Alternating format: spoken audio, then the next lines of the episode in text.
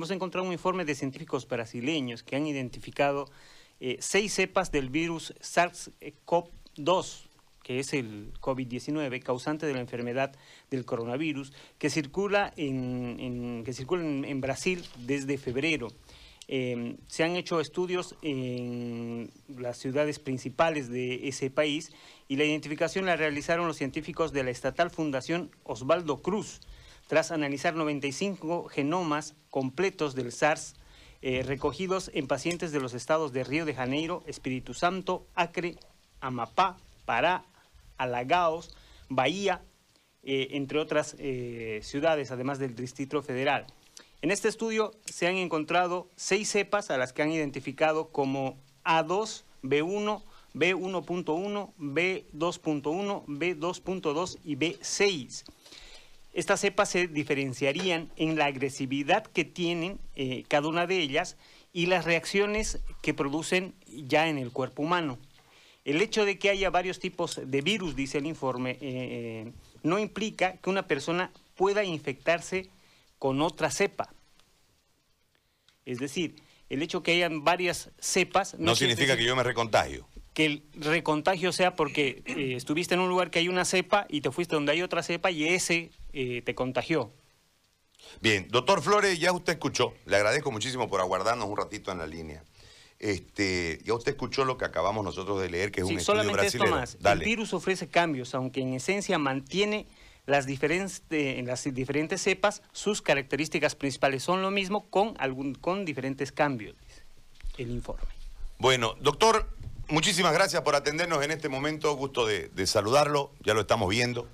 Y le pasamos a, consultar, entiendo que ha escuchado esto eh, que acabamos nosotros de leer, que es un estudio de Brasil, o una nota de un diario brasileño, eh, sobre las cepas. Hablan de siete cepas. Queremos que usted nos explique las mutaciones que ha tenido el, el virus. Yo me recuerdo en algún momento, en el comienzo de todo esto, nosotros hablábamos de la cepa china y la cepa italiana, si no me equivoco y, etcétera, etcétera. Entonces, española, eh, perdón. Entonces, eh, hoy hay una serie de mutaciones. Hay una, los italianos manifestaron que había perdido fuerza el virus y que al ir, eh, este, al ser un virus creado, al ir de, de, persona en persona, iba perdiendo fuerza y hoy era más fácil atacarlo. todo este contexto, porque la gente creo que tras la muerte del doctor Urenda y el recontagio del doctor Urenda, eh, ha entrado en un pánico si se pueden o no eh, volver a contagiar pese a haber hecho IgG. Usted el otro día hablamos del IgG y decía, hay que exponerse al virus para que el IgG no baje. Eh, etcétera, y que en un periodo de tiempo uno puede perder el IgG. Entonces, hay un grado, doctor, yo le pido que sea lo más este, didáctico posible, hay un grado de susceptibilidad mayor por la connotación de la muerte del doctor Urenda y lo que significó la salida de su aislamiento tras el segundo negativo y la exposición eh, al otro día prácticamente a la alta, alta carga viral del Beni y la complicación que lamentablemente derivó en su fallecimiento. Eh, todo este contexto, para que usted nos explique y no lo vamos a interrumpir, doctor, si es tan amable. En realidad, eh, muy buenos días a todos. Bien, disculpas por el día de ayer, no, no pude, estábamos con pacientes muy complicados y el tiempo para nosotros es vida, ¿no? Entonces a veces es muy complicado poder atenderlos, mil disculpas. Eh, dentro de eso estamos que eh, la cepa D y la L, la D la, la, europea, en realidad porque no se puede descifrar que sea española, sino la europea, y la L la china, después la OMS lo clasificó en tres y decía A, B y C, donde la C era la más complicada, ¿no? Y, la más, y las derivaba de la B. Luego Nueva Zelanda y también Japón y sobre todo Corea del Sur comenzaron a hablar que había seis nuevas cepas ¿no? de lo que estaban revisando, porque como es un virus ARN, el virus ARN va mutando, va cambiando, ¿no? se va adaptando además al medio ambiente. Entonces, el problema del virus es que esa adaptación puede generar que sea un virus más agresivo o sea un virus menos agresivo, ¿no? Eh, si se dan cuenta, lo hago para que ustedes eh, se analicen. La hepatitis ¿no? tiene diferentes estadios, digamos, diferentes tipos de hepatitis, la A, la B, la C. Entonces, ¿por qué las clasificas así? de acuerdo a la agresividad y de acuerdo al problema que te va a generar y el tipo de contagio que te va a dar. Entonces va mutando, es decir, y va adaptándose al medio, porque el virus lo que quiere es perseverar en el tiempo, ¿no? Por eso es que infecta al ser humano y en el ser humano se multiplica y va, en base al ser humano sigue persistiendo en el tiempo, ¿no? Porque va contagiando a otros, va contagiando a otros. Entonces, en estos estudios, ver la agresividad de cada una de ellas es diferente, ¿no? Tendríamos que tener un estudio claro para decir si la, la clasificación que hace Brasil, por ejemplo, decir cuál es la más agresiva. Y eso solo se va a poder hacer con todos los datos retrospectivamente, cuando podamos ver cuáles son los pacientes que han fallecido y qué genotipo tenía ese ARN. En el caso del doctor Urenda, mis más condolencias a, a toda la familia y sobre todo porque un gran personal de la salud, es decir, en algún momento tal vez hemos tenido diferentes opiniones con él, pero definitivamente un gran personaje en salud, que además ha estado en la primera línea y ha estado haciendo lo que tenía que hacer por la salud, digamos, ¿no? Entonces, es un gran referente de la salud en, en este sentido y esto nos lleva a una reflexión, José Gary, ¿no? Fíjense que el doctor Urenda, al ser autoridad, tenía la atención de todo el sector salud, ¿no? Que Se nos ha cortado el audio, doctor.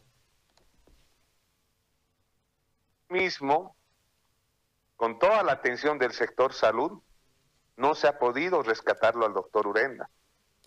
Y eso llama a la reflexión porque definitivamente el personal de salud es el más expuesto y es el que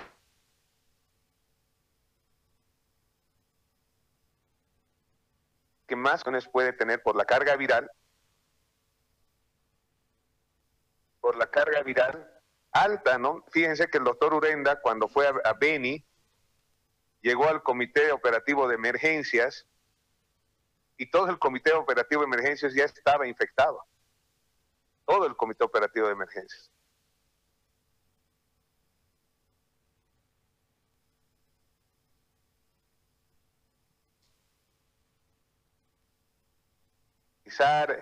Eh, lo del Beni, ¿no? El doctor Urenda eh, se expuso al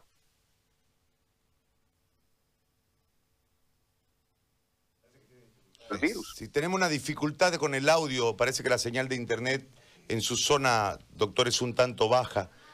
Vamos no, a... no, no, lo que pasa es que entran las llamadas y llaman, llaman, entonces son pacientes que reiterativamente llaman y por eso Entonces, este, vamos a hacer una, la llamada, hagamos, hagámoslo por teléfono para que sea más, más Estable. fluido, más estable. Y que no entre otra llamada que Claro. nos explique. Así podemos conversar con, con mayor tranquilidad, porque me parece que es interesante eh, la, la explicación del- de- de- del proceso del, del doctor Urenda, eh, porque ayer nosotros hicimos las fechas, ¿no? Él le enferma el 5, El 5 es la segunda vez el... el él, a ver, para, vamos al comienzo. Él enferma el 5, anuncia que se va a aislar. el 5 de mayo. El al- 5 de mayo. El 9 de mayo dice que está positivo. Correcto. De ahí se aísla hasta el 23. Tres. Hasta el 23. El 23 anuncia Es el alta. que está con alta médica y el 24 está en el Beni. Claro, el 24 ya recibe la invitación y parte al Beni con, el, con un grupo. Con el doctor Torres incluido y el doctor Torres. Ríos. Fíjate que el doctor Ríos también se contagia, ¿no? Previamente. Previamente, O sea, claro, en, el mismo lapso, parte. en la primera parte. Pero sin embargo, él puede cruzar. Hoy está desaparecido, si no, no lo he visto en las escenas. No, Ríos eh, sale eh, constantemente. Pero ayer no apareció. Está... El doctor Durán, eh, Hurtado, perdón, anunció que eh, va a estar retirado unas semanas porque tiene una úlcera intestinal, entonces... estrés. Sí, está tratándose eso justamente. Por Claro, eso por- él da el informe todas las noches. Ah, Porque él, Ríos ha estado activo en, los, eh, en este último tiempo, pero bueno, obviamente otro problema al margen del COVID eh, lo, lo- lo vuelve a sacar ahora. Después de eso, va el el 24 al Beni y el primero de junio Positivo. anuncia que, que había dado nuevamente positivo y el 6 de junio eh, ingresa a terapia en lo intuba Va al Beni y va a Montero. y va a Montero también. Bueno, eh, dos cargas virales altas. Eh, doctor, disculpe, se interrumpió la comunicación y por aquí me parece que va a ser más fluida. Usted nos, nos hablaba de eh, eh, este ponía como ejemplo que el doctor Urenda, pese a tener por su calidad de autoridad toda la atención del sistema, no se lo pudo rescatar y había salido de un positivo, había tenido el alta médica inmediatamente obedeciendo una orden de la Presidente y del gobernador, va al Comité de Operaciones del Beni y en, el Beni aparentemente contrae de nuevo o se expone una carga viral muy alta. ¿Cuál, qué, pudo haber sucedido ahí? Porque hay una controversia si hay recontagio o no hay recontagio. Por eso es que hemos ido a las cepas para ver si desde las cepas puede haber un recontagio. Los brasileños dicen que no, y ese era el objeto de, esta llamada. Doctor, lo volvemos a escuchar. Eh, hablamos nosotros sobre ese tema, José Gary, sobre el tema de lo que viene a ser el fracaso terapéutico ¿no? y la reinfección. Si yo no genero defensas, José Gary, si yo no genero la inmunoglobulina G, obviamente que no va a haber recuerdo en mi cuerpo y no me voy a poder defender de, del virus y el virus va a volver a entrar a mí. Podemos especular sobre muchas teorías que lo hemos hecho en su momento, pero yo voy a ser claro en este sentido. Yo tengo varios pacientes, varios pacientes, y cuando digo varios no voy a decir que es el 100% de mis pacientes, debe llegar al 2% de mis pacientes, que han hecho el uso de la citromicina, que es un antirreplicante viral, junto con la ivermectina, ¿ya? Han bajado la carga del virus y han cruzado el río o han cruzado la infección, ¿no? Sin que el virus haya generado la inmunoglobulina G. Entonces, cuando yo les he pedido el estudio de ELISA y la inmunofluorescencia para detectar SARS-CoV-2, eh, definitivamente no salían defensas, no tenían defensas.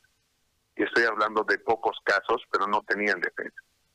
Entonces, gracias a Dios con el tema del protocolo, que nosotros no utilizamos la citromicina, solo utilizamos la ivermectina si fuera necesario, todos los demás pacientes que tenemos sí tienen la inmunoglobulina G. Por eso el tratamiento para mí es signo sintomatológico. Y eso lo hemos especulado al inicio del programa también cuando decíamos, ¿qué queremos? ¿Queremos una población inmune o queremos una población que se cure rápido? Y nosotros, mi posición siempre ha sido que tengamos una población inmune, que tenga defensas. ¿Por qué? Porque hasta que llegue la vacuna, si yo bajo la carga viral, no reconozco, puedo volver a enfermarme. Por eso tan importante el día de hoy, José Ari, que nosotros con las autoridades, con la universidad, trabajemos en ir a la gente, en este que dice, en este rastrillaje, hacer tomas de muestra y hacer la ELISA para poder detectar si tiene inmunidad o no tiene inmunidad. Lo hemos dicho ahora y lo volvemos a repetir. Tres cosas tenemos que tener. La gente que se enfermó, si se enfermó, ¿qué tengo que ver en esa persona? que? ¿Es inmune o no es inmune? Eso tengo que ver. ¿No? Y ustedes lo van a ver, tú lo has debido comprobar con pacientes, cuando vas y haces ya ves que la inmunidad está generando. No, lo ves, lo identificas, tienes inmunidad, tienes inmunoglobulina G. Dos, hay que detectar a la gente que está enferma, qué tratamiento está dando. ¿no? Hay que detectar a los enfermos y darles un tratamiento oportuno. Y hay que ver a las personas que no se han enfermado o que no tienen inmunidad, ¿no ves? Que no tienen esto. Entonces son tres tipos de personas que tenemos que identificar.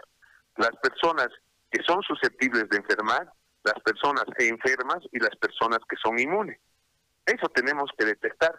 No lo dije solo yo, sino lo dijo este tu amigo de Estados Unidos, que ahorita se me fue el nombre, Charlie, que, hay que hacerlo. Charlie Peredo. ¿Por qué? Porque la inmunoglobulina G detecta el SARS-CoV-2 en general. Entonces, no es que sea la cepa 1 o la cepa 6 y solo identifica la 1, digamos. Claro que solo con el tiempo también vamos a ver. ¿Por qué? Porque si te das cuenta, en la hepatitis también hay cambios y por eso la puedes tipificar y hay diferentes vacunas específicas pero solo el tiempo nos va a poder descifrar, porque al tener más casuísticas, al tener más evidencia científica, vamos a poder ser exactos. Pero hoy en Bolivia y en el eje, bueno, yo veo que en Santa Cruz está bajando la curva, ¿no? Veo que hay más camas para ocupar, digamos, el sistema está más en respuesta, ¿no? A diferencia de La Paz, que, eh, que La Paz tiene una caída muy súbita, muy súbita, hay pacientes que están falleciendo en casa, Ahí, es decir, realmente aquí el, panorama es muy triste, José Gare, muy triste en La Paz y además te digo, en el tema oxígeno y todo lo demás, en La Paz hasta los que tienen la muñeca de la muñeca, te digo, ¿sí? los que tienen la mayor influencia no tienen acceso a oxígeno. ¿no? Y el oxígeno es vital. A ver, en el SARS-CoV-2, el oxígeno y desinflamar es la ganancia. Si no tenemos oxígeno, y aquí los pacientes se complican más por el tema del oxígeno, decían, no, van a, van a responder mejor en La Paz. No, señores. Aquí en La Paz se complica más el paciente por falta de oxígeno. Entonces, en este sentido, decir que Beni tiene una cepa, decir que Santa Cruz tiene una cepa, obviamente van a tener diferentes cepas, José Gary. ¿Por qué? Por el medio ambiente. Si nosotros remontamos en la historia, se llama triada de Level Clark, huésped, medio ambiente, agente. Y se va transformando y se va acomodando. Si te acuerdas, las primeras charlas que tuvimos, lo que no queríamos es que el virus se acomode, ¿no? queríamos que el virus se adapte al medio. Hoy es triste decirlo, pero el virus ya se adoptaba. Decíamos, al, al virus hay que darle mientras juegue de visitante. Si te acuerdas, ¿no? Hay que darle mientras juegue de visitante. Pero el virus ahora ya juega de local, porque cuánto tiempo ya está en nuestro medio ambiente. ¿No? Entonces, en este tema, eh, va a haber diferentes cepas, obviamente que va a haber diferentes cepas, ¿ya? ¿Por qué? Porque el virus va a ir mutando de persona a persona, se va a adaptar al medio ambiente, porque eso es lo que busca además el virus, ¿no? Adaptarse al nuevo medio que encuentra. Pero ahora, en el tiempo que vamos a ver, es decir, cuánto de esa cepa se ha modificado, porque ya no se llamaría SARS-CoV-2, sino se llamaría SARS-CoV-2.6, digamos, ¿no? Es decir, que ya es otro y hay que reaccionar de diferente manera. Es como la gripe estacionaria, José Gary, para que la gente lo pueda entender. La gripe estacionaria, ¿por qué nos resfriamos todos los años? Casi en promedio. Porque definitivamente el virus va mutando porque trata de colonizar y reproducirse y eh, conquistarse y perseverarse en el tiempo, ¿no? Por eso se va adaptando el virus, pero ya no nos hace tanto daño el resfrío, ¿no? Es decir, nos puede llevar a una neumonía, que son casos raros y todo lo demás, que sí, por ejemplo, hemos dicho, el virus común tiene más mortalidad a nivel mundial que el SARS-CoV-2. No, no tiene, si sacamos neumonías y todo en porcentaje, tiene más complicaciones.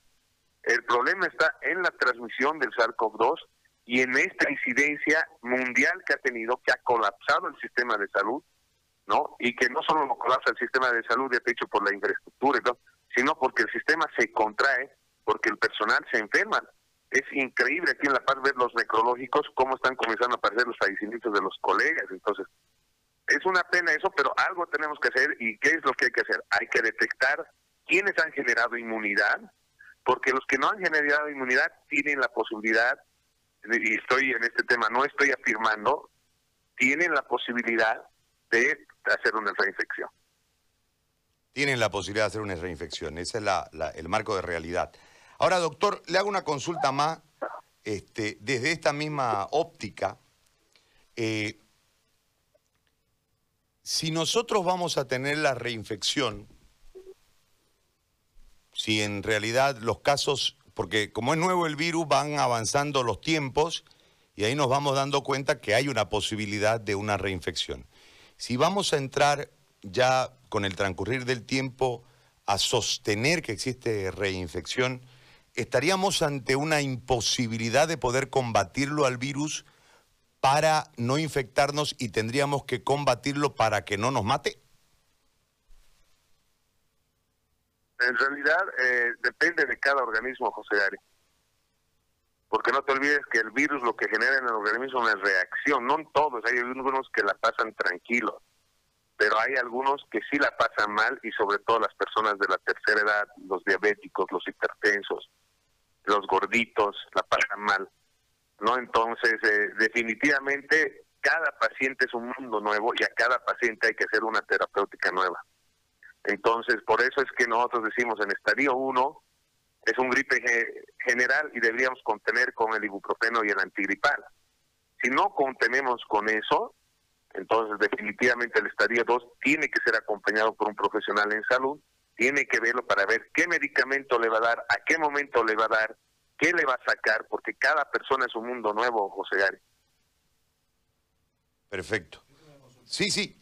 Yo tengo una consulta, doctor, buen día, tiempo a saludarle. Me parece clave el, el dilema que usted plantea respecto a qué queremos, si una curación rápida o una población inmune. Eh, si tengo un paciente de 72 años, ¿me debo plantear lo mismo? Si lo quiero sano o inmune, tomando en cuenta de que eh, para la inmunidad se requiere una mayor exposición al virus. Es decir, ¿es el mismo criterio? En realidad, en el eh, persona, personal, en la persona mayor de riesgo con enfermedad de base, yo prefiero el aislamiento y preferiría llegar a la vacuna, ¿no? Que ya lo hemos discutido eso, Jorge, si te das cuenta. Que decíamos que salgan los que responden mejor al virus y aislarnos a las personas de la tercera edad, ¿no? Cosa que no hemos podido hacer y ahorita el virus está por todos lados. Lo ideal sería que la persona que es susceptible de enfermar y complicarse, lo ideal es tenerlo guardado, que no se enferme hasta que tengamos la vacuna. Bien, gracias doctor. Bueno, este, ¿alguna consulta tenés vos para el doctor Flores? No, creo que está claro, ¿no? Eh, y es más o menos lo que uno iba entendiendo con lo que podía pasar con este, con este virus, que por otro lado todavía siguen investigando, ¿no? Ahora, doctor, eh, le hago una consulta desde los protocolos, porque me parece que hay también una gran pugna entre ustedes, los médicos, en, diferentes medios, ¿no? Eh, como que me parece que debiese haber, al fin de cuentas el médico puede, en el afán de curar, eh, recetar lo que vea conveniente, ¿no? Esa es facultad del médico. Pero creo que hay una crítica entre protocolos que no le hace bien al ciudadano. Eh, todos han hecho algo y, han tenido resultados buenos y resultados malos. Eh, yo veo el protocolo que, donde tiene un montón de prohibiciones, el protocolo del ministerio, y me llama la atención. Sin embargo, veo el de la caja petrolera. Este, hay sitios en este, en este país que han usado dióxido de cloro y les ha ido bien. Hay gente que ha seguido el protocolo de usted y también le ha ido bien. Eh, usted ha ido tras su protocolo, basado en su protocolo, y ha curado gente en el Beni este, y, en, y no solamente en Trinidad, en otros lugares también, y a lo largo y a través de, este medio, a través de las comunicaciones telefónicas con usted también, ha ido en base a su protocolo y ha curado gente. Es decir, creo que como esta cuestión es tan, tan nueva, eh, hay un montón de, de personas que han tenido resultados probados y positivos a través de la forma de encarar la, la, la, la enfermedad. ¿Por qué yo hago referencia a esto, doctor? Porque en el comienzo la OMS no quería eh, la utilización de eh, la dexametasona o del corticoide, ¿no? Eh, ¿Ah? Del, del, corticoide. Y eso generó una, una polémica y usted desde el primer momento, cuando empezó a tratar el tema, trabajó con el corticoide y resultó en positivo. Entonces a mí me parece que no hay una sola receta y como usted bien dice, tiene que ver con los organismos y tiene que ver con el médico. Si yo expongo mi caso a 10 profesionales, seguramente serán 10 criterios distintos y yo tengo que ir por el médico en el que confío. El otro día hablábamos con usted y usted me decía, confíe pues en su médico.